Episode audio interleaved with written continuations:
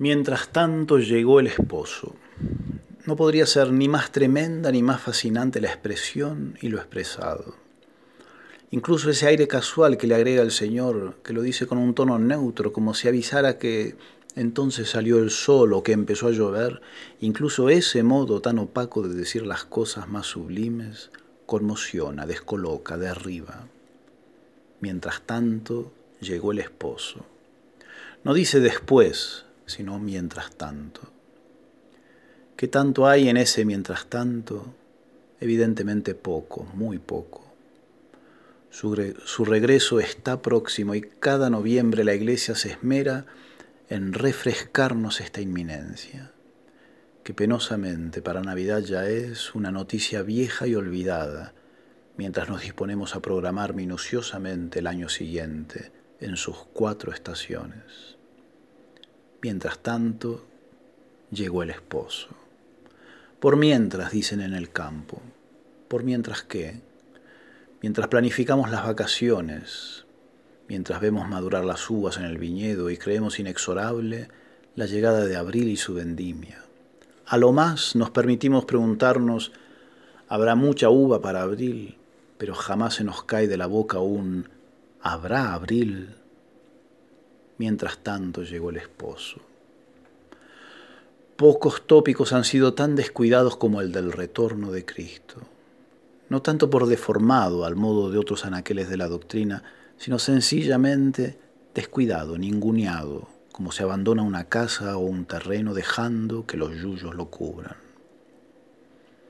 Nos atañe casi con urgencia reacondicionar las abandonadas ruinas de lo que en otros siglos de nuestra fe fuera el nudo más lumbroso e imantante de cuanto cree y moviliza la vida de un creyente.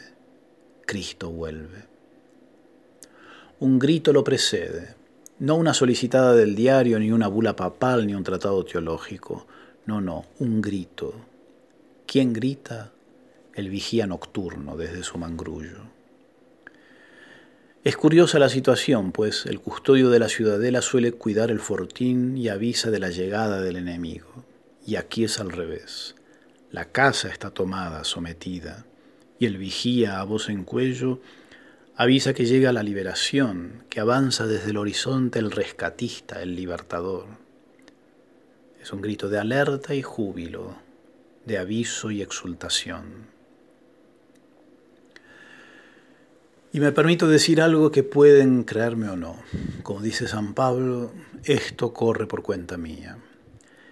Y es que podremos ignorar el día y la hora, la hora exacta, digamos, pero a mí me embarga una certeza que ningún exégeta podrá desinstalarme. Y es que el Señor, mi Señor, volverá al amanecer. Podrán coincidir o no, no pido nada de eso, solo aviso que es imposible que me baje de esa certeza será de aurora, ¿cómo dudarlo?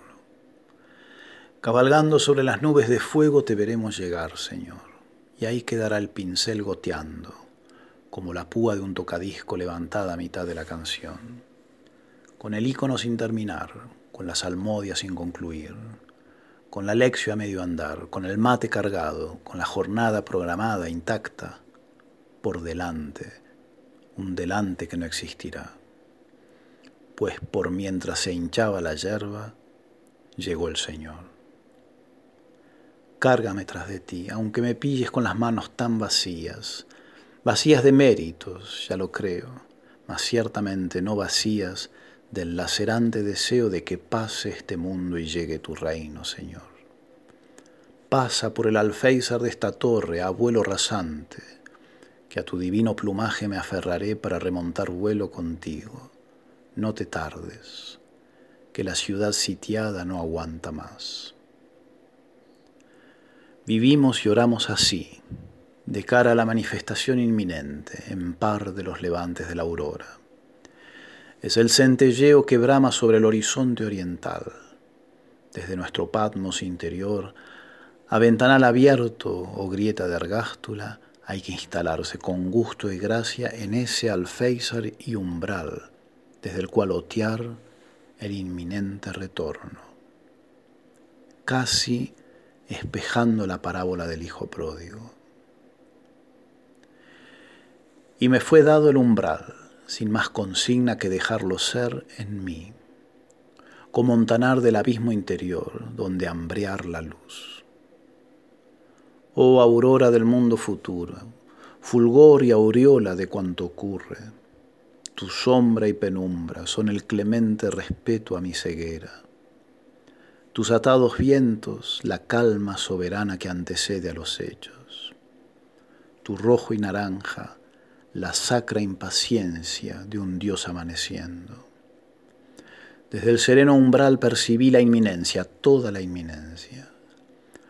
Sombras y rumores de cítara y trompeta, copas y caballos, sellos y perfumes, estrépito de carros, incensarios en danza, rumor de llaves y el inquieto aleteo de presurosos ángeles. Y con el suave clarear y el sedoso levante de la bruma, sin hablar, sin que se escuche tu voz, como lento león de pesado y mudo andar, emerge tu cristalina figura en blanco, dorado y fuego, grácil y humilde como pan de cordero, grave y firme como rey y señor. Y viéndote a los ojos avanzar sobre mí, lo entendí, que la dicha del umbral no está en mirar, sino en ser visto por ti.